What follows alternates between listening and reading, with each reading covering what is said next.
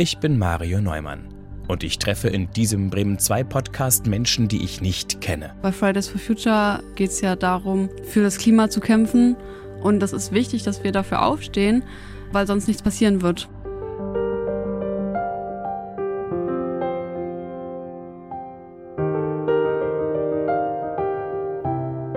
Ich gehe raus auf die Straße mit meinem Schild, auf dem steht eine Stunde reden, Fragezeichen. Und dann reden wir.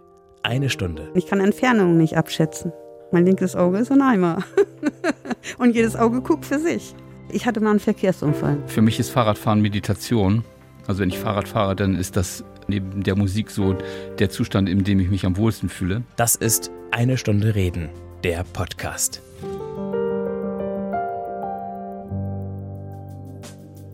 In dieser Folge spreche ich mit Esra Göck. Ich hatte nicht immer sehr gute Englischlehrerinnen. Und dann habe ich mich auf YouTube und so fixiert und dann habe ich auch mir so englische Videos reingezogen und mein Englisch wurde noch immer besser. Und dann natürlich auch meine Noten. Und dann dachte ich mir so, komm, warum bist du dann nicht einfach irgendwann diese Lehrerin, die den Kindern auch wirklich richtig Englisch beibringt? Wir sind uns im Januar in Delmenhorst begegnet, in der Fußgängerzone, als Esra kurz vor einer Buchhandlung Schlange stand. Moin, darf ich Sie was fragen? Entschuldigung, hätten Sie vielleicht Lust und Zeit? ähm, für eine Stunde reden. Das ist ein neuer Podcast von Bremen 2. Es geht um Sie und das, was Sie so beschäftigt. Um Sie und Ihre Anliegen. Muss ich genau eine Stunde damit reden? ich habe es ein bisschen eilig. Nein, nicht heute, nicht jetzt. Ich bin richtig in der Prüfungsphase gerade. Das ist mein erstes Semester und ich habe halt echt Angst, dass ich es nicht schaffe. Deswegen bin ich die ganze Zeit nur am Lernen. Ja. Also haben wir in Ruhe abgewartet, bis Esra Göck ihre Prüfungen hinter sich gebracht hat und haben uns dann Mitte Februar mit Abstand zusammengesetzt. Hallo, Esra Göck, herzlich willkommen im Studio von Bremen 2. Hallo. Ich weiß so gut wie nichts über Sie. Ich bin 41. Sie sind? 19. Das heißt, Sie haben letztes Jahr Ihre Volljährigkeit gefeiert. Genau, habe ich. Noch während der Freiheit oder schon während der Pandemiephase? Ich glaube, das war schon Pandemie, weil es war also mein Geburtstag am 11. Juni und also man durfte trotzdem noch in Restaurants, ich habe das dann mit Freunden gefeiert, aber dann halt auch nur mit den Haushalten war das ja dann, glaube ich, auch schon. Und dann kam halt meine Schwester und zwei weitere Freundinnen waren das, glaube ich. Und dann habe ich sie eingeladen und trotzdem halt erstmal mit Maske rein, Handy desinfizieren und alles drum und dran. Und ja, war trotzdem ganz schön. Und haben Sie Ihren Führerschein dann auch machen ja. können? Ja, auf jeden Fall. Ich bin auch schon sehr lange mit dabei mit meinem Führerschein. Also ich habe in der 11. Klasse angefangen, habe den dann aber auch wirklich in der 13. dann auch erst beenden können. Das war halt schon sehr krass vor meiner Fahrschule, aber ja, am Ende habe ich den bekommen und ja. Krass bedeutet, es war anstrengend? Also nicht anstrengend, hat sehr lange gedauert. Also, also ich hatte auch ein paar äh, gesundheitliche Probleme, deswegen musste ich dann auch nochmal die Theorie wiederholen, weil dann ja diese ein Jahre Fristzeit dann ja auch vorbei war. Dann musste ich die Theorie nochmal wiederholen. Da habe ich die natürlich auch noch geschafft, zum Glück. Und dann durfte ich auch dann direkt in die Prüfung rein, in die praktische Prüfung. Und dann habe ich die auch beim ersten Mal geschafft. Super, oder? ja, war schon cool. Das mit den gesundheitlichen Problemen, das provoziert gleich eine Nachfrage bei mir, Ja, aber ich schiebe die noch ein bisschen auf. Kein Problem. Ich möchte noch mal kurz eintauchen in diesen regnerischen Januartag, genau. an dem wir uns getroffen haben. Sie haben Bücher abgeholt. Genau. Denn shoppen gehen konnte man da nicht. Nein, auf jeden Fall nicht. Das ging ja nicht. Trotzdem haben Sie gesagt, ich gehe mir das holen. Warum nicht per Mailorder direkt im Briefkasten? Also ich bin jemand, der gerne läuft. Also ich gehe gerne raus und ich bin, ich wohne auch nicht weit weg von der Stadt und auch allgemein wegen Online-Unterricht und alles drum und dran dachte ich mir so, komm, dann kommst du auch endlich mal aus deinem Zimmer raus. Und dann dachte ich mir so, dann ja, dann mache ich das lieber mal zum Abholen. Und dann bin ich da halt auch immer gerne dann hingelaufen mit meiner Musik und dann einfach so einen Spaziergang durch die Stadt. Sehr, sehr still, alles sehr ruhig gewesen, aber egal. Ich hatte ja meine Musik. Ja, und dann habe ich das halt abgeholt. Es war tatsächlich so ein bisschen gespenstisch in der Ja, Fußgängerzone. jeden ich meine, Fall. in Delmenhorst ist eh nicht immer so super viel los. Genau, das stimmt. Je nachdem zu welcher Tageszeit. Ich glaube, wir waren da am späteren Vormittag oder war es schon Mittag. Haben Sie dann eine Info bekommen, dass Sie es abholen dürfen? Oder? Ja, das war sogar so. Eigentlich bekommt man immer eine SMS, aber ich weiß halt, dass das meistens immer an dem Tag schon dann da ist, wenn die sagen, ja, Sie können das am 12. oder was auch immer abholen. Und dann gehe ich auch schon mal viel früher hin. Aber genau an dem Tag war es so, dass ich zu früh da war und die noch auf die Lieferung warten mussten. Dann bin ich nochmal nach Hause und dann später nochmal hingegangen. Ja, Dank Ihres Bewegungsdrangs und dank Ja. Ihrer Freude am einfach mal loslaufen, konnten wir uns über den Weg laufen. ja, das stimmt. Sie sind nicht direkt auf das Schild losgesprungen, das ist richtig, daran erinnere ich mich. Mhm. Trotzdem sind Sie so mutig, dass Sie gesagt haben, kann ich mir prinzipiell vorstellen. Oder ist es einfach nur Höflichkeit gewesen? Also es war eigentlich ein bisschen mehr so Höflichkeit, aber ich wusste halt so, ja, okay, dann haben sie mich hier so angeredet, ich haben so, okay, warum nicht? Ich kann ja mal was Neues ausprobieren. Dann mache ich das einfach. Ja, Also so. Sie sind nicht unbedingt die Rampensau, die, wenn es in die Disco geht, auch sofort auf die Tanzfläche stürmt. Nein, eigentlich nicht. so. Ich bin dann eher mehr die, die an der Theke ist vielleicht und dann eher auf die Freundinnen aufpasst. genau. Sie haben also offensichtlich etwas sehnsüchtig erwartet, was Sie abholen wollten bei Genau. der Buchhandlung. Worum ging es da? Also ich habe ein neues Hobby entdeckt und zwar Bücher lesen, weil ich halt immer eher mehr so auf diesem Instagram-Trip war oder halt so auf anderen Sachen. Komm, dann kannst du doch mal was Neues ausprobieren. Also habe ich Fantasy-Bücher angefangen zu lesen online und dann dachte ich mir so, ja, also unsere Stadtbibliothek hat leider nicht so viel Auswahl. Und deswegen dachte ich mir so, komm, du kannst ja mal so eine Büchersammlung starten. Und dann habe ich halt auf jeden Fall nach Fantasy-Büchern geguckt und dann halt welche bestellt. Und dann war ich dann halt die abholen. Was ist das für eine, für eine Reihe, die Sie jetzt da anvisiert haben? Also an dem Tag hatte ich die Trilogie von Holy Black geholt. Das war Cruel Prince und dann ging das so weiter und das war echt cool. Das hat irgendwas mit Elfen und sowas zu tun. Eigentlich lese ich keine Fantasy-Bücher, aber ich dachte mir, komm, versuch mal was Neues. Deswegen, ja, Und? War sehr gut und ich würde es auch jedem empfehlen. Jetzt habe ich halt angefangen mit anderen Fantasy-Reihen, aber die sprechen mich irgendwie nicht so an wie halt dieses erste Mal, dass ich da jetzt mit Holy Black hatte. Deswegen Hat es Sie verzaubert oder wie muss ich mir ja, das vorstellen? ja, würde ich schon so sagen. Es war halt eine ganz andere Erfahrung, die ich dann gesammelt habe. Das war ganz anders. Und dann lesen Sie wirklich so drei Stunden am Stück oder wie muss ich es mir vorstellen? Ich habe sogar das erste Buch äh, an einem Tag durchgelesen. Das war echt cool. Mit bestimmt über 400 Seiten? Ja, genau. Weil es so interessant war und ich wollte halt auch direkt weiterlesen. Aber dann muss ich jetzt mal das zweite Buch bestellen. Und dazu dann Kaffee oder Tee? Tee, auf jeden Fall Tee. Schwarzen Tee. Schwarzen Tee auch, aber ich bin mehr so der Pfefferminz- oder Kamillentee-Typ. Und dann noch etwas Honig mit rein und dann geht das immer. Was hat es mit Ihrem Namen auf sich? Sie heißen ja Esra Göck Genau, und der Nachname Göck wird einfach geschrieben G-Ö-K genau. Und wird auch so gesprochen, wie er geschrieben wird. Zumindest, wenn man ihn auf Deutsch ausspricht. Ja. Aber ist es ein deutscher Name? Nein, das ist ein türkischer Name. Der wird auch eigentlich Gök ausgesprochen, also genauso wie eigentlich im Deutschen. Und ähm, ja, bedeutet halt Himmel. Ich habe auch einen zweiten Namen. Also ich heiße eigentlich Esra Nur Gök. Und dann denkt man sich jetzt auch, wie, du heißt Nur mit einem zweiten Namen. Also das geht gar nicht. Aber ja, und das bedeutet halt Licht. Und Esra bedeutet die schnellste. Also irgendwie hat, glaube ich, jeder türkische Name irgendeine Bedeutung. Und ja, da waren meine Eltern sehr kreativ. Haben mich dann Esra Nur Gök genannt. Genau. Und nur ist, wie man, wie das deutsche nur, N-U-R? Genau. Also von der Schreibweise alles sehr einfach. Ja, genau. Und von der Aussprache auch. Ja. Aber wie oft passiert es, dass Leute versuchen, Götsch zu sagen? Oder? Also mit meinem Nachnamen geht's eigentlich. Das Ding ist einfach nur bei meinem Nachnamen, das ist jetzt sehr, sehr lustig, meiner Meinung nach. Also wenn man den letzten Buchstaben ändert in ein T, dann bedeutet es Arsch auf Türkisch, wenn man das jetzt sagen darf. Und ich wurde halt wirklich, ich muss ehrlich sein, also in der Grundschule wurde ich dann auch immer darauf angesprochen und die haben halt immer das K zu einem T gemacht, aber egal. Die Lehrer oder die anderen Schüler? Nee, nee, die Schüler. Weil sie es lustig fanden. Ja, genau. Also diejenigen, die es wussten, was es. Genau, also andere türkische Schüler, Klassenkameraden.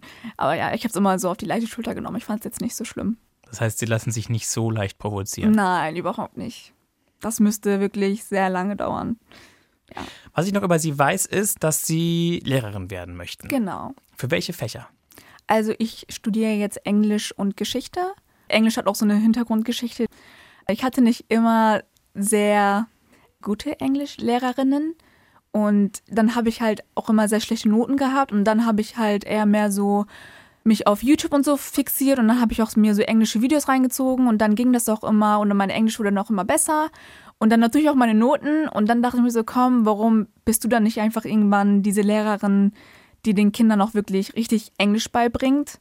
Die ist einfach so, vielleicht mal auch auf die Schüler zugeht und sagt, ja, du hast das und das nicht richtig gemacht, aber bei uns war das damals nicht so auf der Realschule. Also da haben die einfach Vokabeltestarbeit, ja, du warst schlecht und dann weiter. Ich weiß nicht, warum die nicht versucht haben, irgendwie weitere Optionen für mich oder auch andere Schüler zu, ähm, Eröffnen. zu ja, genau. Und äh, ja, deswegen. Und Geschichte, früher mochte ich Geschichte eigentlich gar nicht so, weil wir hatten eigentlich immer so richtig langweilige Themen. Aber jetzt irgendwie durch historische Serien oder Filme auch, äh, bin ich dann immer so bisschen äh, neugieriger geworden und ja, und deswegen habe ich auch gedacht, komm, dann mach doch Geschichte und Englisch. Und wie lange sind Sie schon dabei und was ist so Ihr Eindruck? Also ich, das ist jetzt mein erstes Semester und es ist schon hart, vor allem jetzt wegen dem Online-Unterricht. Also ich wäre halt schon gerne mal kurz zur Uni da gewesen. Das wäre mal eine ganz andere Erfahrung wieder. Aber was sollen wir da machen? Halt Pandemiebedingungen. Aber von den Vorlesungen und Seminaren aus her hat es schon sehr Spaß gemacht. Ja, und ich kann mir das schon vorstellen, auch irgendwann vielleicht dann zu unterrichten. Ja, besser ist, oder? Ja. Ich meine, Sie haben den Weg jetzt eingeschlagen. Genau. Gut, man kann auch Weichen anders stellen und, Ja. und Dinge anders machen. Aber ja klar, gerade nach so einem ersten Semester sind es die ersten Eindrücke. Genau.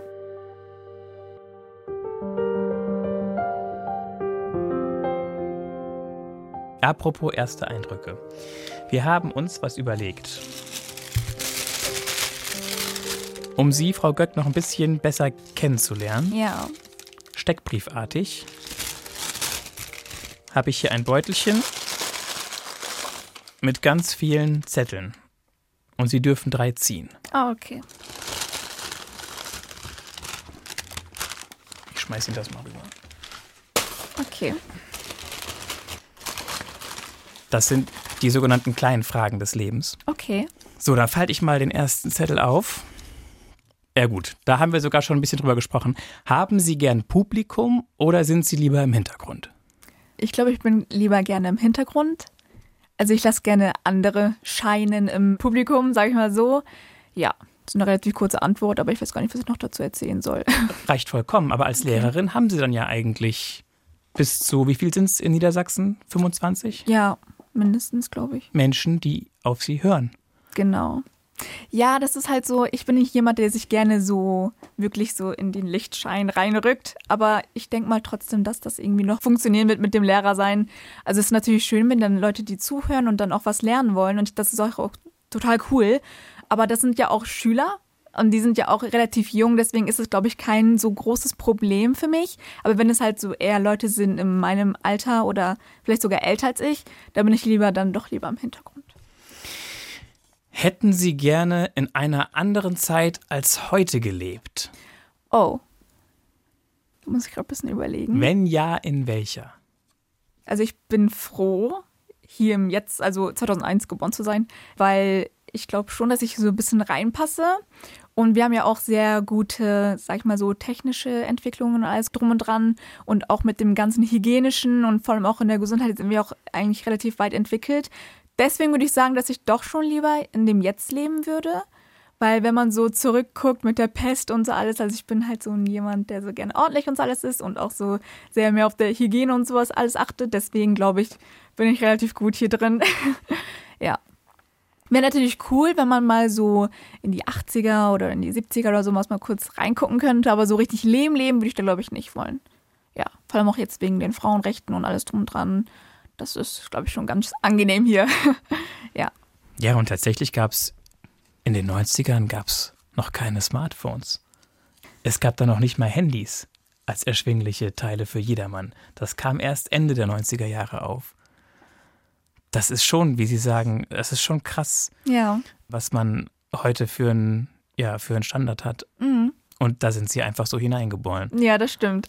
Als Digital Native, glaube ich, wie man das so nennt. Ja, ich glaube schon. Ja. Ja, Internet gab es schon, als Sie auf die Welt kamen. Was ist das Überflüssigste, was Sie sich je gekauft haben? Oh, da muss ich jetzt mal überlegen. Kaufen Sie denn viel oder eher wenig? Eher wenig, sag ich mal so. Also ich achte schon auf meine Ausgaben, vor allem jetzt wegen meinem Kindergeld und alles drum und dran. Oder auch, ich mag es halt gerne auch nicht, meine Eltern immer nach Geld zu fragen. So, also meistens gebe ich mein Geld sowieso für Klamotten aus. Also meistens, sag ich mal so. Und halt für Bücher. Also das Unnötigste oder wofür ich mir halt so denke, ich denke jetzt nicht, dass ich etwas habe, was ich halt nicht brauche. Weil ich irgendwie meistens immer alles benutze auch. Ja, also es ist ja das Überflüssigste, Mm, ah, was Sie stimmt. sich je gekauft haben. Da könnte man wieder an den Klamotten eigentlich anknüpfen, weil ich ziehe nicht immer wieder alles an. Und das ist dann ja auch schon wieder ein bisschen überflüssig. Aber die meistens, also meistens spende ich die dann auch. Also deswegen denke ich schon, dass dann andere dann das benutzen können. Das heißt, es gab schon mal ein Kleidungsstück, das Sie gekauft haben und nie angezogen haben? Nie angezogen haben, würde ich jetzt nicht sagen.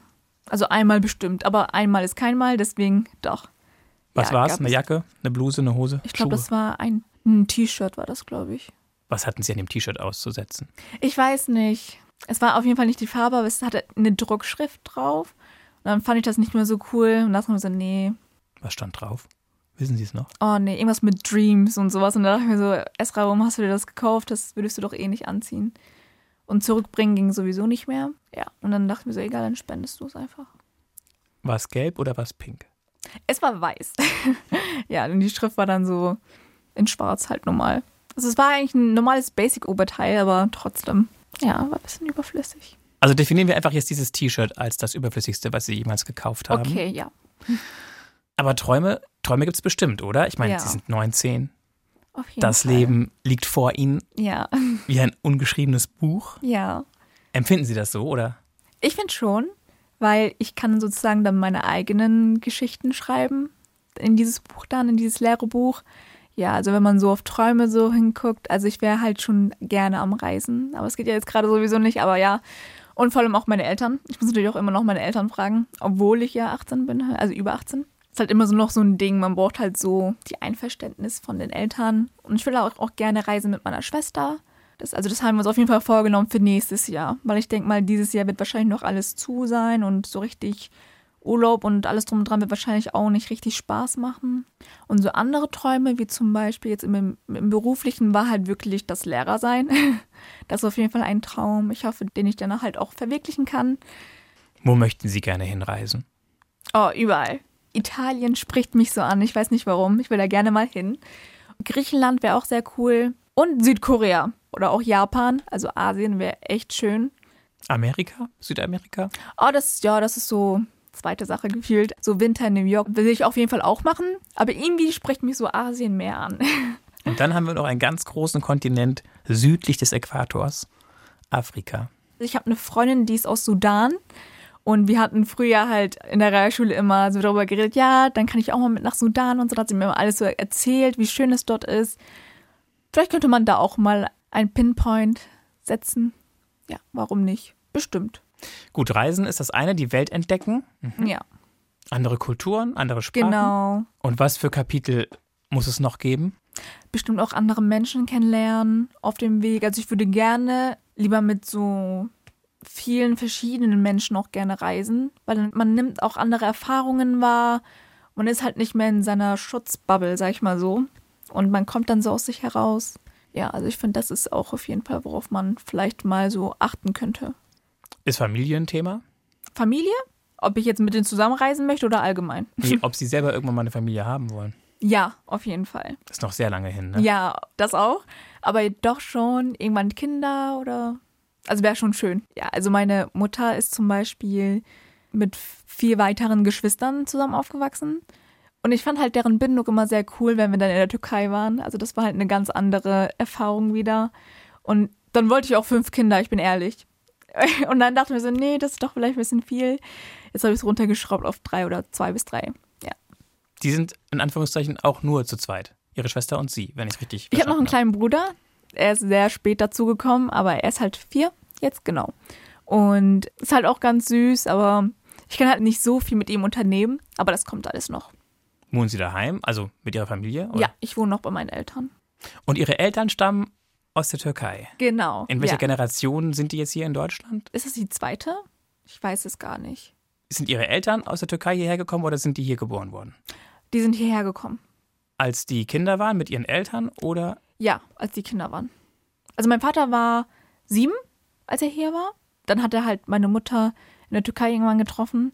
Ja, ist eine ganz andere Story. ja, dann haben die halt geheiratet in der Türkei und dann ist sie halt später dazugekommen. Da war sie 20. wie haben die sich kennengelernt? Meine Eltern waren, also meine Mutter, meine Mutters Seite war auf eine Hochzeit eingeladen und meine Vaters Seite auch. Und dann hat er sie dort gesehen, hat natürlich nachgefragt, so ja, wer ist das alles und so. Und dann haben die halt gesagt, ja, das ist so und so von der und der Familie. Und dann sind die auch schon am nächsten Tag da hingegangen und haben gefragt, so ja, also mir gefällt ihre Tochter, wenn man das so sagen kann. Und dann haben die halt sich so kennengelernt, also über mehreren Wochen. Dann haben die sich auch mal getroffen und so alles. Ja, und dann haben die halt auch geheiratet. Es wurde richtig klassisch um die Hand angehalten. Genau.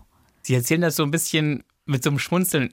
Sie können sich das, glaube ich, Ich kann mir halt meine Eltern so nicht so vorstellen, so wie mein Vater so gegangen ist zu meiner Mutter und meinte so, hey, ich habe dich gesehen auf dieser Hochzeit. Und meine Mutter wollte eigentlich gar nicht meinen Vater kennenlernen. Und dann kam er aber ein zweites Mal und dann hatte er wohl so ein gelbes Oberteil an. Und sie meinte auch, das sieht echt hässlich aus, aber trotzdem meinte sie, ja, okay, warum nicht? Und dann haben die sich halt so über ein paar Wochen dann, glaube ich, so richtig kennengelernt, haben sich dann auch öfters getroffen und dann sind die dann, ja, haben die dann beschlossen zu heiraten. Und da hat Ihr Papa ja schon in Deutschland gelebt. Genau. Er war ja. aber auf der Hochzeit in der Türkei eingeladen. Genau, ja. War das für Ihre Mutter auch ein Thema, dass Ihr zukünftiger Partner dann in Deutschland lebt? Eigentlich nicht. Also sie hat auch mehrere Anfragen bekommen und die waren auch, aus Deutschland oder einmal sogar aus der Schweiz, glaube ich.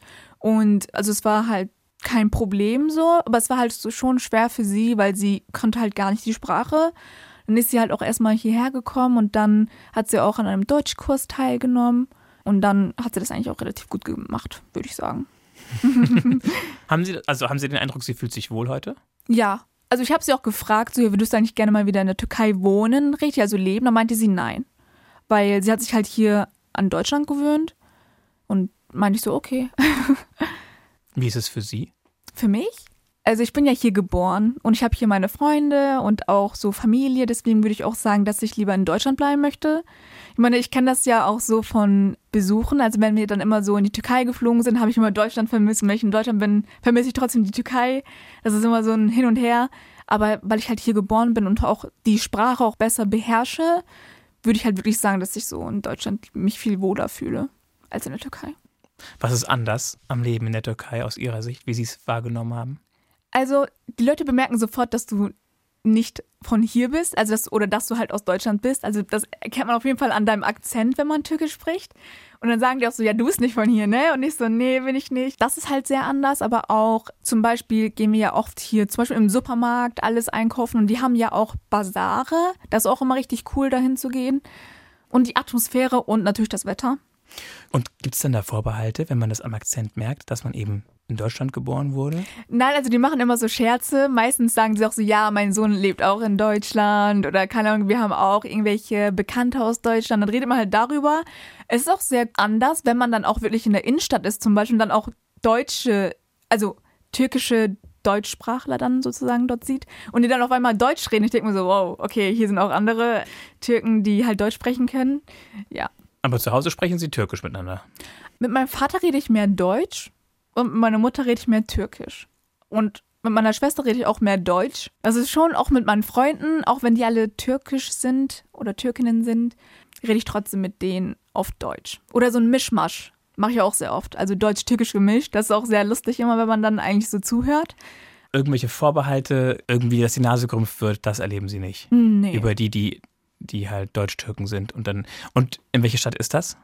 Istanbul. Meine Tante und mein Onkel leben dort. Sie kommen eigentlich aus Malatya. Das ist eine ganz andere Stadt. Die ist halt weiter mehr im Süden. Aber ja, die sind halt nach Istanbul gezogen damals. Und ja, und seitdem wohnen die dort. Und immer wenn wir die halt besuchen gehen, dann sind wir halt auch immer auch bei denen. Was machen Ihre Eltern beruflich? Also mein Vater ist Hydraulikschlosser, also er ist Schlosser. Auch hier in Bremen arbeitet er. Und äh, meine Mutter ist Reinigungskraft, also immer so äh, lieber in privaten Häusern, soweit ich weiß. Und äh, ja. Dann sind Sie sogenanntes Arbeiterkind, also Genau, erste Generation, die studiert. das stimmt, Familie. ja. Also mein Vater war sehr stolz, also auch vor allem, als meine Schwester und ich unser Abitur geschafft haben. Also ja, er hat das halt selber nicht gemacht, also konnte er nicht. Und deswegen wollte er immer, dass seine Töchter oder auch sein Sohn dann irgendwann Abitur machen und dann auch vielleicht studieren, wenn sie möchten, oder auch eine Ausbildung machen. Das war uns immer ein bisschen so frei, aber er wollte halt immer, dass wir ein bisschen mehr erreichen. Deswegen ja.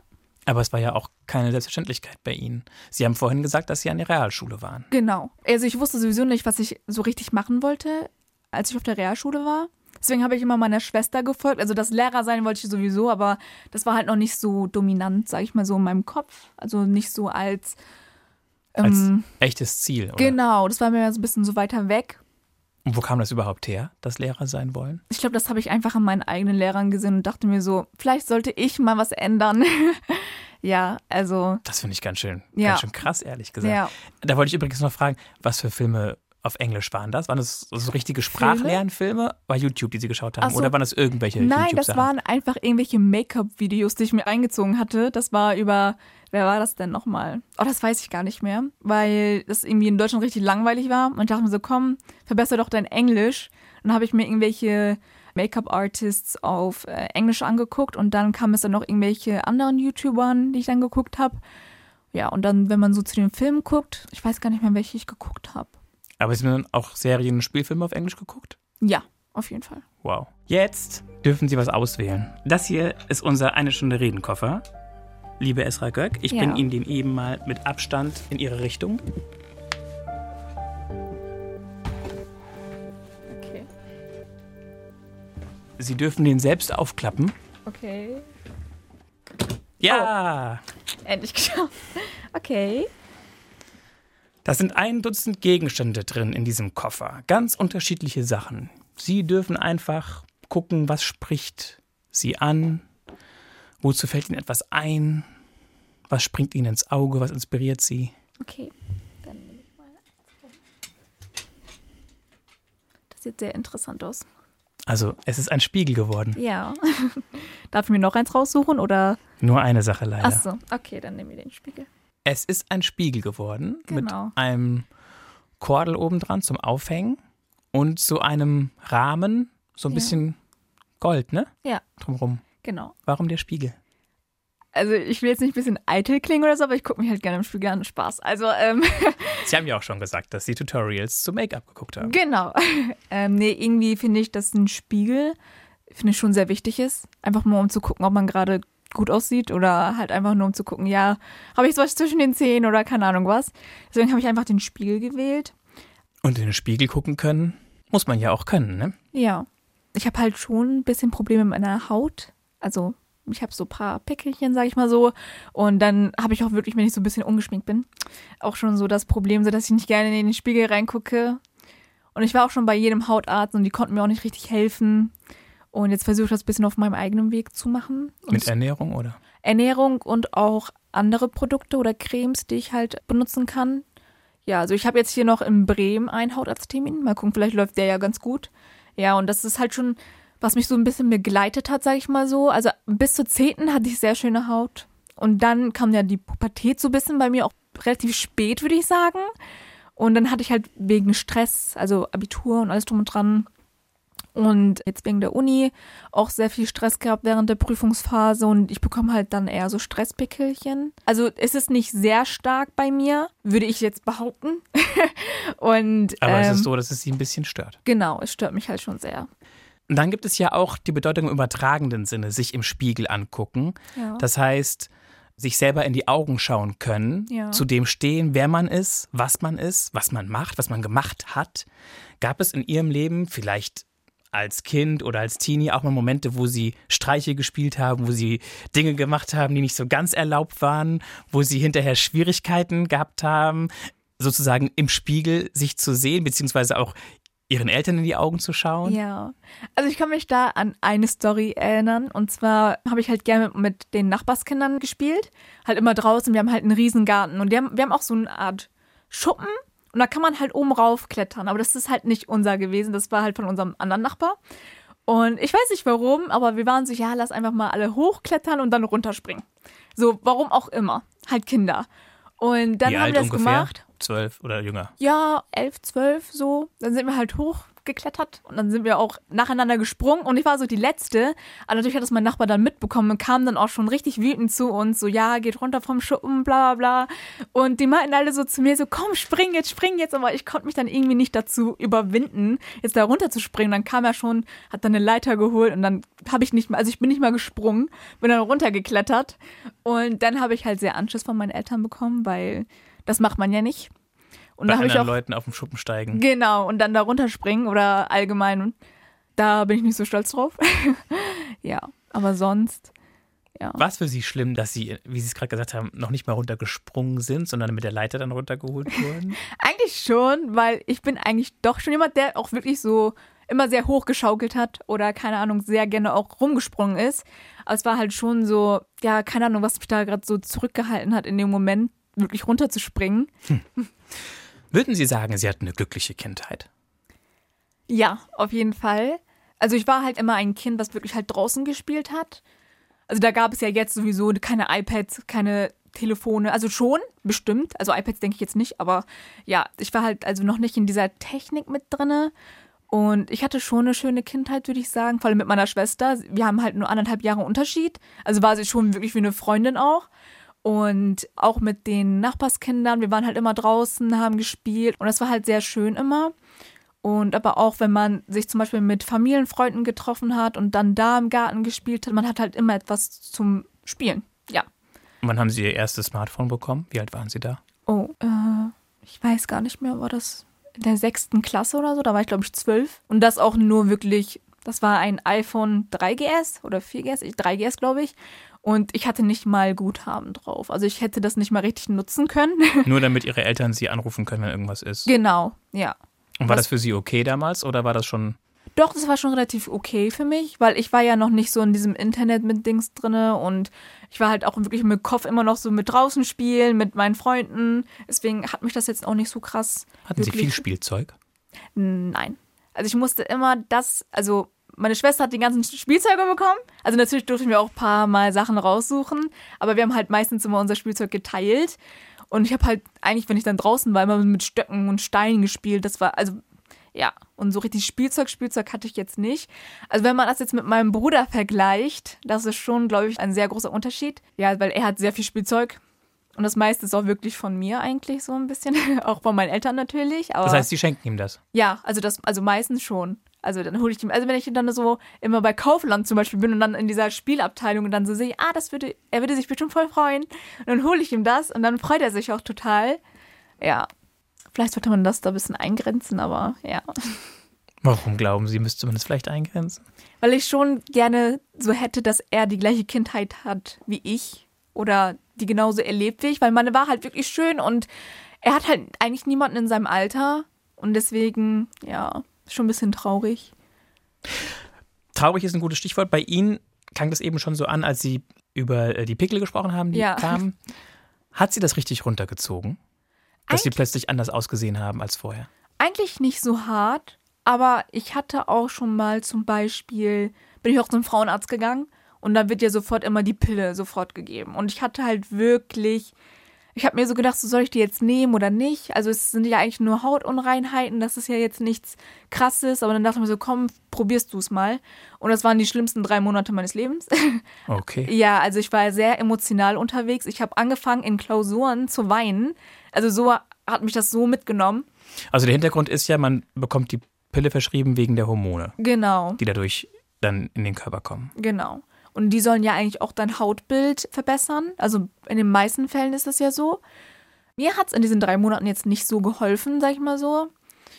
Vielleicht hätte ich die auch weiter einnehmen müssen, aber darauf hatte ich auch keine Lust mehr. Ich dachte mir so, komm, also ich, mir ging es auch mental überhaupt nicht gut. Und dann habe ich auch mit meiner Lehrerin damals gesprochen und dann meinte sie zu mir, entweder du wechselst halt wirklich die Pille, es gibt ja auch viele andere Varianten davon, oder du setzt die halt ab. Das ist halt nichts Gutes. Und dann dachte ich mir so, komm, dann setze die lieber ab. Und dann habe ich mir auch so ein Versprechen gegeben, komm, deine Hautunreinheiten bekommst du auch so weg, ohne irgendeine Pille, die, eine Magic-Pille, die das irgendwie wegbekommt. Und das hat ja auch voll die Nebenwirkungen gehabt. Nicht nur aufs, aufs Mentale, auch auf das, also auf meinen Körper. Deswegen dachte ich mir so, nee, Welche, was waren das für Nebenwirkungen? Waren Sie müde?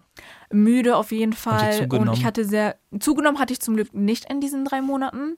Sie sagen zum Glück, ist es für Sie wichtig, dass Sie. Ja, ich denke schon.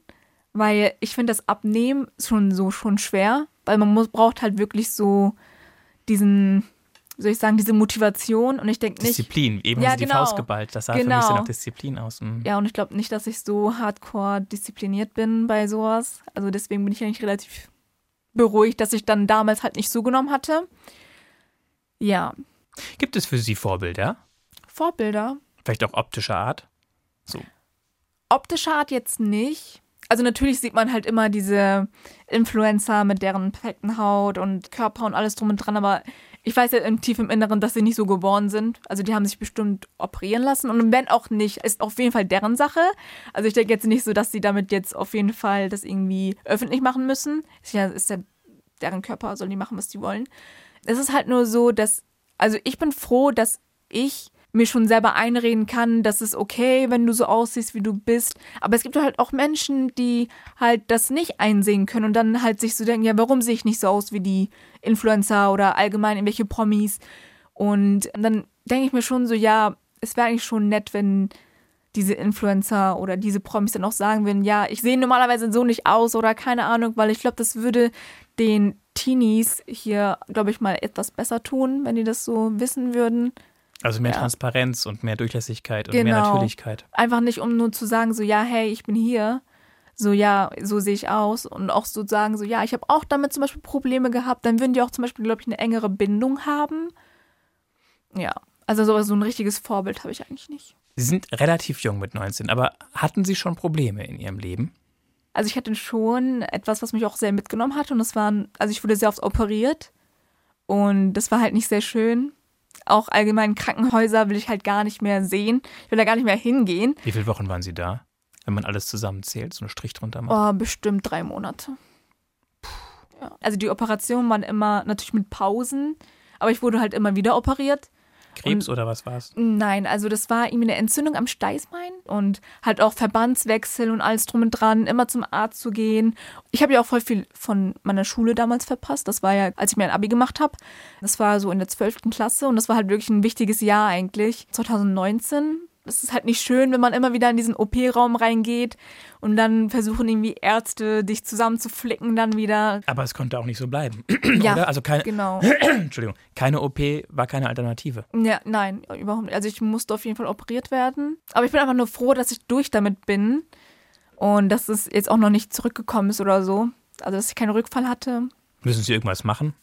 Nein. Also Irgendwas beachten? Oder können Sie wieder ganz normal und frei leben? sozusagen? ganz normal würde ich jetzt nicht sagen. Also meine Eltern sagen immer, ich soll nichts Schweres heben oder in die Hocke gehen und irgendwas Schweres heben. Oder halt, ich sollte aufpassen, dass ich nicht auf den Popo falle oder so. Oder halt auf mein Steißbein. Also so richtig krass körperliche Aktivitäten. Aber sonst geht es mir eigentlich ganz gut, auch körperlich. Also denke ich schon, dass ich wieder normal funktioniere. Machen Sie Sport? Ähm, also ich wünschte, ich würde mich mehr bewegen. Also diese kleinen Spaziergänge zur Buchhandlung, das ist schon Sport für mich. Also nee, also mache ich nicht, aber ich würde gerne mehr Sport machen. Ich habe sogar eine Yogamatte bestellt, die liegt bei mir im Zimmer, aber habe ich die schon benutzt? Nein. Aber da gibt es auch gute Tutorials. ja, ich habe schon sogar eins gemacht, glaube ich. Aber das war, als die Yogamatte noch nicht da war. Das habe ich dann auf dem Boden gemacht. Sehr schlechte Idee. Warum? Was ist passiert? Sind Sie weggerutscht? Nein, aber es war halt sehr hart und dann waren das solche Übungen, wo man sich auf so einen Rücken so legen musste und dann war das so Beinheben und Armheben. Ich war so, oh mein Gott, ich krieg das nicht hin und dann, ja, dann war das schon sehr hart, sag ich mal so. Und für Sie ist es ja schon ganz krass mit der Pandemie. Ich meine, Ja. das ist Ihre beste Zeit so ein bisschen, oder? Ja, eigentlich schon. Aber Sie nehmen es, wie es ist. Was bleibt mir auch anderes übrig? Ja, also ich bin ja sowieso eigentlich jemand, auch schon ein Mensch, der gerne rausgeht mit Freunden und Spaß hat und alles drum und dran. Aber ich bin halt auch gerne zu Hause. Ich lese gerne Bücher, gucke gerne Serien, Filme oder mache irgendwelche Filmabenden mit meiner Freundin oder wenn meine Schwester zu Besuch dann da ist. Haben Sie eine Top 3 der besten Filme? Oh nee. Also ich gucke gerne auch Filme immer wieder. Zum Beispiel? Zum Beispiel Shadowhunters, das ist, glaube ich, die Serie. Chroniken der Unterwelt, war das so? Ja. Das ist, glaube ich, der Film. Das ist auch wieder Fantasy. Klingt Ja. auch ein bisschen düster. Ja, ist schon spannend. Da kriegen Sie keine Angst. Nein. Ich mag sogar Horrorfilme. Ja. Also es ist jetzt kein Horrorfilm, aber ich bin halt wirklich der Horrorfilm-Typ. Ich gucke halt gerne mit meiner Freundin immer in diesem Filmabend immer Horrorfilme. Dann regen wir uns über die Leute auf, die immer runterfallen oder als erstes sterben. Und dann denkt man sich, oh, dreh dich doch nicht um oder keine Ahnung. Das ist, macht schon Spaß. Also Sie betrachten das sehr so von außen. Ja. Sie gehen nicht so total mit und halten das alles für Realität. Nein, Ihnen überhaupt ist klar, nicht. das ist ein Genre, das ist ein filmisches ja, Produkt. schon, obwohl ich letztens eine Netflix-Doku geguckt über diesen Serienmörder Richard Ramirez, The Night Stalker. Ich habe es auch irgendwie voll mit Serienmördern. Ich weiß nicht warum, das interessiert mich auch total. Und obwohl er 2013 gestorben ist, hatte ich sehr Angst in meinem Zimmer. Ich habe auch das erste Mal da mit Licht geschlafen. Also Licht an. Sie haben gesagt, dieses Jahr wird es mit Urlaub vielleicht nicht so richtig klappen. Nee. Würde vermutlich auch keinen Spaß machen. Wie muss ein Urlaub sein, damit er Spaß macht? Also ich will ja eigentlich gerne mit meinen Freunden mal Urlaub machen, aber meine Eltern sagen noch nein. Noch zu jung. ja, noch Mit zu 19. jung mit 19. Also Die haben Angst, dass sie sich besaufen und dann irgendwie. das wahrscheinlich nicht. Aber ich glaube, die haben einfach nur Angst, dass uns etwas zustößt. Ich habe sowieso erstmal gesagt, wenn wir überhaupt irgendwie Urlaub machen, dann erstmal in der Türkei, weil man kennt die Sprache und da kann nichts schief laufen, so in dem Moment, würde ich mal sagen. Wo sind Sie da gerne? Am Meer oder? Am Meer, ja. Also wir waren auch 2019 war das, glaube ich, ja, auch Urlaub machen. Und zwar in einem Hotel in Antalya. Das war auch sehr schön. Alles. Ich war aber noch total depressiv wegen meiner Operation und so, alles drum und dran. Und äh, es hat mir trotzdem Spaß gemacht mit meiner Schwester. War sehr cool. Aber ja, Urlaub machen so richtig natürlich mehr so Strand, Meer. Aber ich bin auch sehr gerne auf dieser Tourismusseite, wo ich gerne Sachen entdecken gehen würde. Sightseeing, ganz klassisch. Genau, ja. Und so aktiv, Abenteuer irgendwo, wo man was machen muss? Ähm, Wandern, Skifahren. also ich habe mich damit noch gar nicht auseinandergesetzt. Deswegen würde ich sagen, erstmal nein. ja. Und Ihre Eltern, ihre, als Familie machen Sie Strandurlaub, typischerweise. Oder Sie sind eigentlich jedes Jahr in der Türkei im Sommer. Eigentlich waren wir immer jedes zweite Jahr, aber zur Zeit waren wir so dann sozusagen immer jedes Jahr dort. Und das erste Mal Urlaub wirklich im Hotel haben wir dann auch 2019 gemacht. Und davor waren wir halt immer bei Bekannten besuchen, war sehr langweilig. Und aber sonst, da ist man ja auch gerne an den Strand gegangen, das ging auch. Aber es ist halt ganz anderes, als wenn man in Istanbul am Strand ist oder wenn man wirklich an Antalya am Strand ist, am Meer. Bei den Menschen, mit denen Sie hier in Deutschland in Delmenhorst zu tun haben, klang das vorhin schon mal so, dass die meisten auch einen türkischen Hintergrund haben. Genau. Wie kommt das und warum ist es so und nicht anders? in der Grundschule habe ich meine meisten Freundinnen kennengelernt. Also man hat schon so eine Art Bindung, weil man halt wirklich diesen gleichen Hintergrund hat und auch die Sprache kann.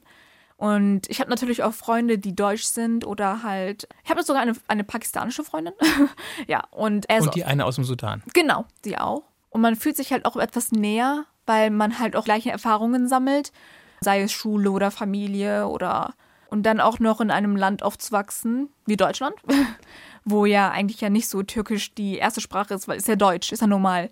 Und ich sage jetzt mal, die, die, ich meine, sie sind ja auch deutsch, aber die Kinder, die deutschstämmig auch waren, Ja. die mit Ihnen auf der Grundschule waren, sind die auch auf Sie zugegangen? Ja, auf jeden Wurden Fall. Sie eingeladen zum Geburtstag? Ja, auf jeden Fall. Ich hatte auch eine Freundin, dann bin ich auch immer zu ihr gegangen, äh, gefahren, weil mein Vater hat mich gefahren und ähm, die hatten auch immer ein Trampolin und dann haben wir so damals noch so Trampolin benutzt, gesprungen und äh, sie war halt auch deutsch.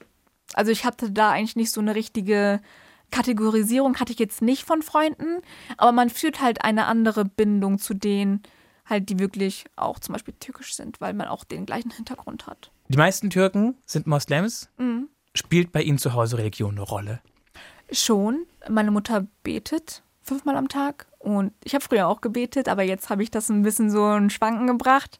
Da brauche ich eigentlich mehr diese Disziplin dazu, das auch zu machen. Brauchen Sie oder brauchen Sie nicht? Also legen Ihre Eltern da Wert drauf oder ist es Ihnen das völlig frei? Das ist freigelassen bei uns. Also meine Mutter sagt immer so, ja, du könntest eigentlich mal wieder beten, sagt sie immer. Aber dann sagt sie so, hm, nee. Und dann sagt sie, okay. Also sie spielt das immer so an. Aber das ist jetzt nicht so, dass ja, du musst Ist beten oder so. da. Ja, gar kein Druck. Also ich habe auch natürlich Freunde, die christlich sind. Ich habe eine Freundin, sie ist Aramäerin und sie sind also Aramäer sind ja meistens christlich. Ja, und mit ihr verstehe ich mich auch total. Also da spielt die Religion auch gar keine Rolle. Glauben Sie an irgendwas? Höheres?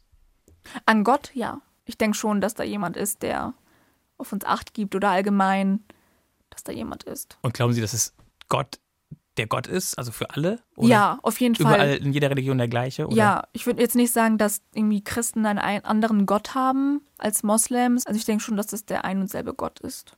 Sind Sie in die Moschee mit Ihren Eltern?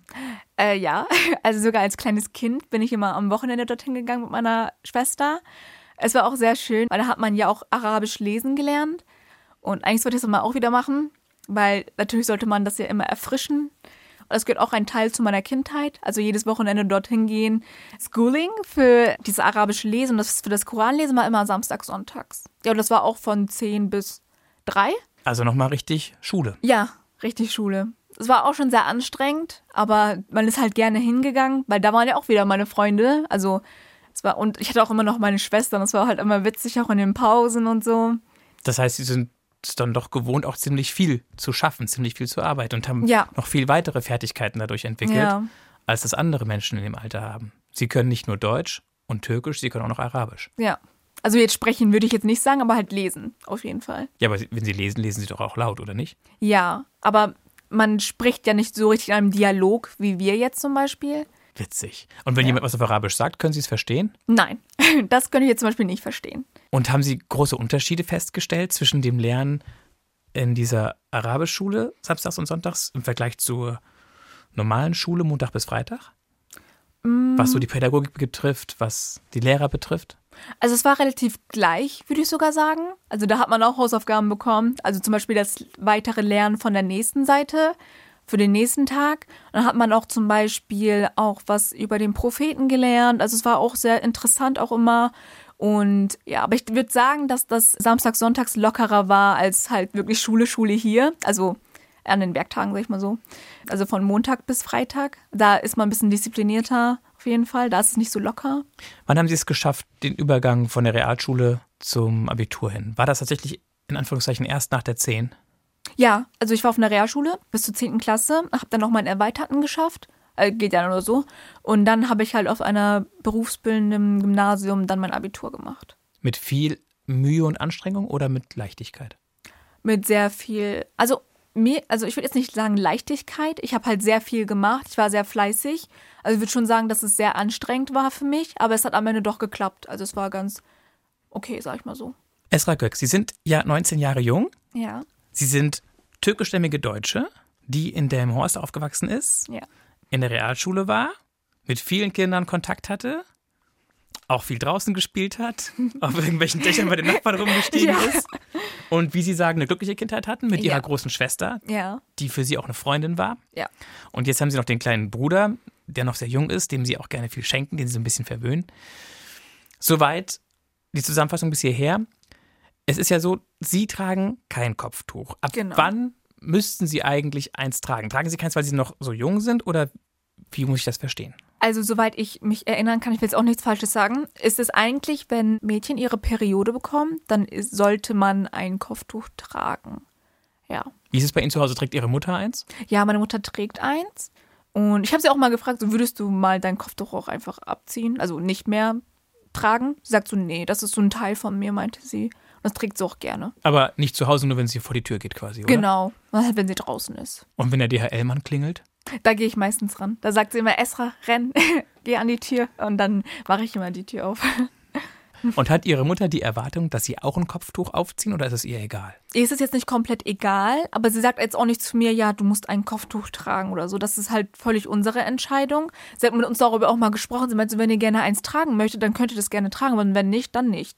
Das heißt, Sie wurden auch in dem Sinne aufgeklärt, als Sie dann vom Mädchen zur Frau wurden, in dem Genau. Alter auch Ihre Schwester, dass Sie mit Ihrer Mutter da offen drüber reden konnten. Ja, auf und jeden Fall. welche Position hat Ihr Vater? Also in solchen Sachen, da hält er sich meistens raus, weil er halt meine Mutter vertraut. Und also mein Vater hat jetzt bis jetzt auch nicht gesagt, du solltest ein Kopftuch tragen oder so. Da ist er mehr so transparenter, sag ich mal so. Ja. Auch liberaler, oder? Genau, auf jeden Fall. So, jetzt kommen wir zu den großen Fragen des Lebens. Sie dürfen wieder drei Zettelchen ziehen. Okay. Ich schmeiße Ihnen das Tütchen mal rüber. Ja. Soll ich wieder drei ziehen? Ja.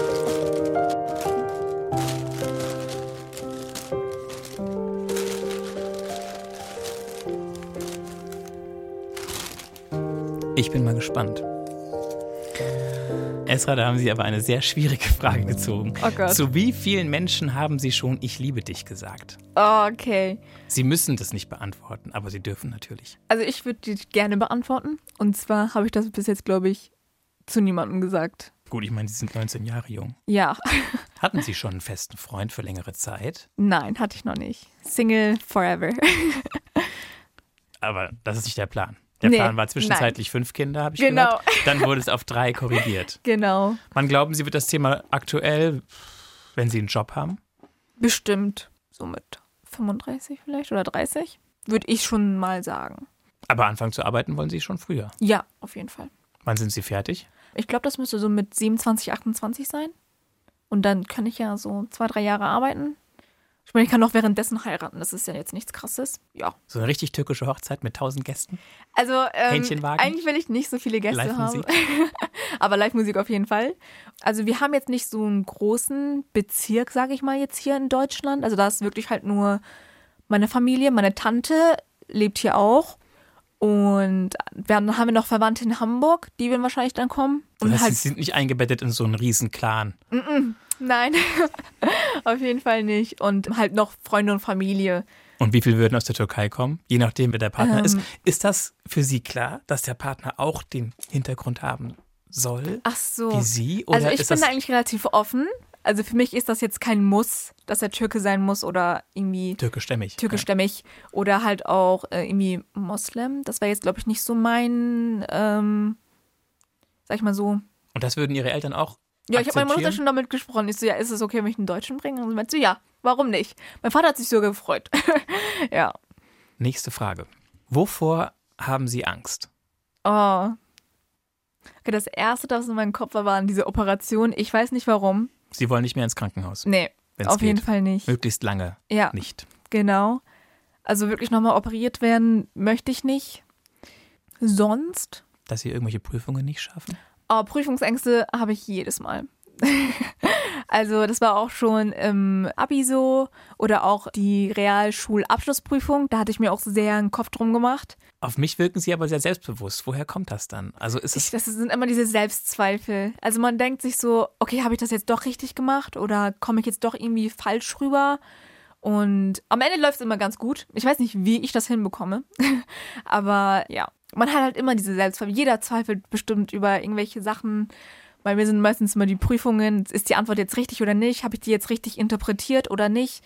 und vielleicht noch so was Drittes, wenn Sie so an die Zukunft denken? Ja, Zukunftsängste auch. Vielleicht schaffe ich irgendwann mein Referendariat nicht oder keine Ahnung. Vielleicht bin ich nicht mal fruchtbar. Wer weiß, vielleicht kann ich keine Kinder bekommen.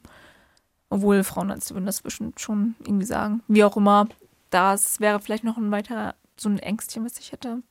Sonst irgendwie, Aber Sie könnten ja adoptieren. ja, darüber habe ich auch schon nachgedacht. Ähm, mit 19. ja, ich habe schon darüber nachgedacht. Faszinierend. Ja. Also würde ich gerne. Vermutlich, darf ich das vermuten, vielleicht Ja. hängt das mit Ihrem kleinen Bruder zusammen, dass in dem Zusammenhang, als der geboren wurde, Ja. waren Sie 15. Genau. Ich war 15. Und, man Und- kann mit 15 ja theoretisch auch schon, zumindest biologisch, Mutter werden. Ja, das stimmt. Also ich habe halt, also meine Mutter hat eine sehr große Aufgabe, Rolle natürlich gespielt, aber ich habe halt ihr auch immer geholfen und meine Schwester natürlich auch. Und vielleicht kommt halt auch da ein bisschen mehr so dieser Drang auch. Und ich interpretiere das jetzt so, dass die Faszination für das Kind Ja. schon da war bei Ihnen. Ja, auf jeden Fall. Sonst wäre ja keine Angst entstanden, dass Sie unfruchtbar sein könnten. Genau.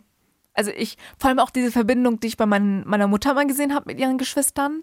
Oder auch die Verbindung mit meinen Geschwistern. Aber ja, also Kinder auf jeden Fall irgendwann. Haben Sie noch eine Angst? Nee, ich glaube nicht. Ich glaube, Esra, diese Frage ist für Sie ziemlich einfach. Leben Sie Plan A oder Plan B? Okay, jetzt muss ich doch ein bisschen drüber nachdenken. Ich glaube, ich bin mehr der Plan A-Typ. Also ich gehe wirklich immer zu wirklich, also wenn ich ein Ziel vor Augen habe, dann will ich auf jeden Fall auch dieses Ziel erreichen. Sei es äh, ein neues Handy oder allgemein das Ziel, Lehrerin zu werden oder mein Abitur zu schaffen oder allgemein. Deswegen würde ich schon sagen, dass ich wirklich. Ja, aber Sie sind ja auch noch voll dabei. Ich meine, Ja.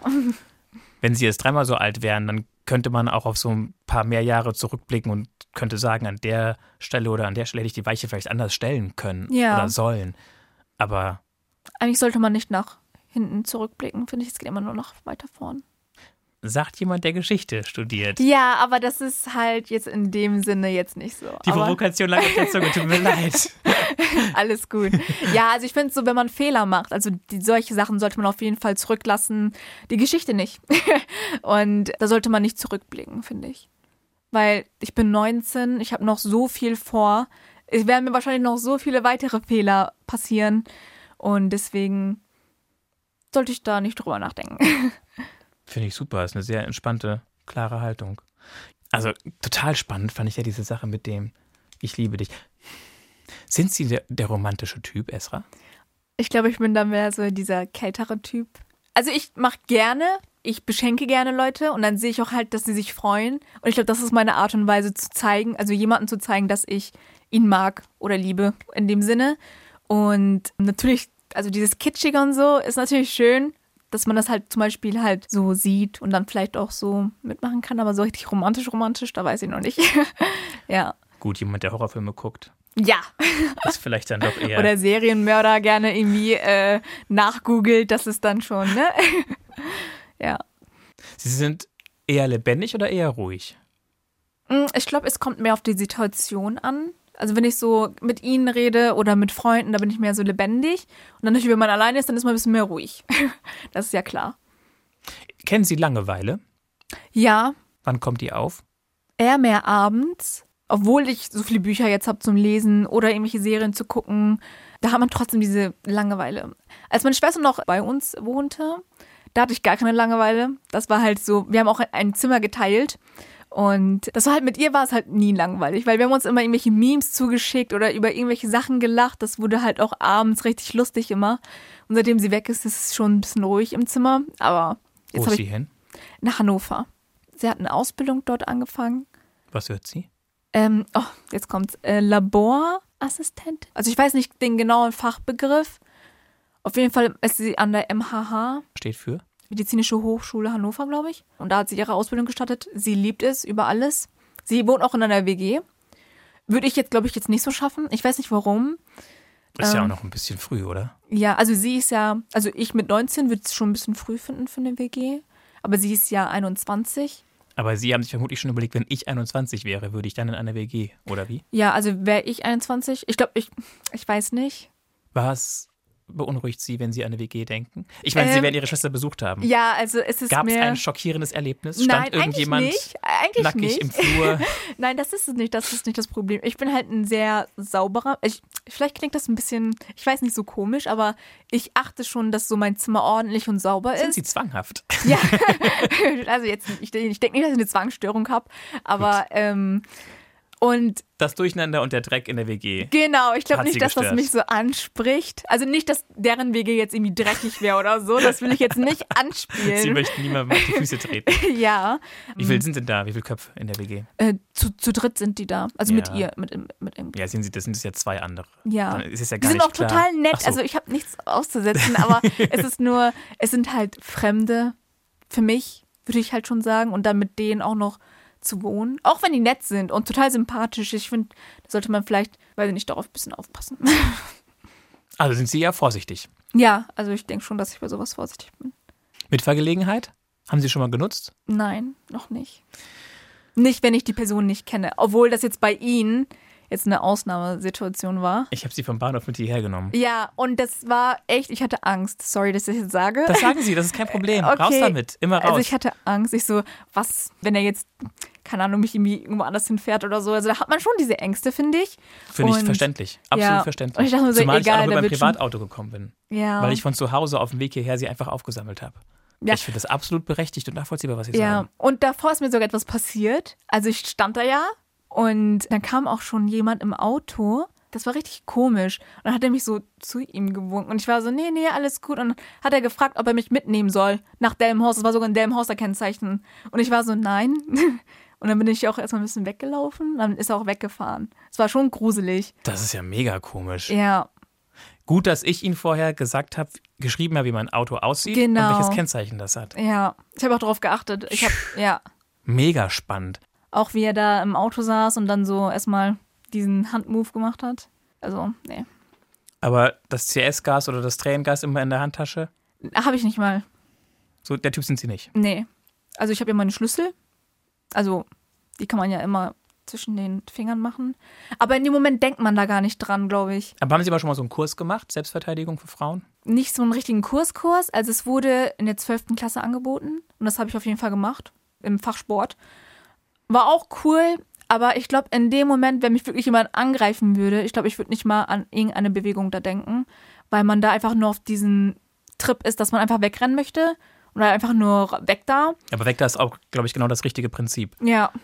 Ich habe mich einmal mit Krav Maga auseinandergesetzt. Das ist so eine Selbstverteidigungsgeschichte. Ja. Kommt, glaube ich, aus dem äh, israelischen Raum. Und da ist das Ziel immer, das Gegenüber so Schachmatt zu setzen, dass man abhauen kann. Ja. Abhauen, abhauen, abhauen ist immer die Ja. absolute Oberprämisse. Also.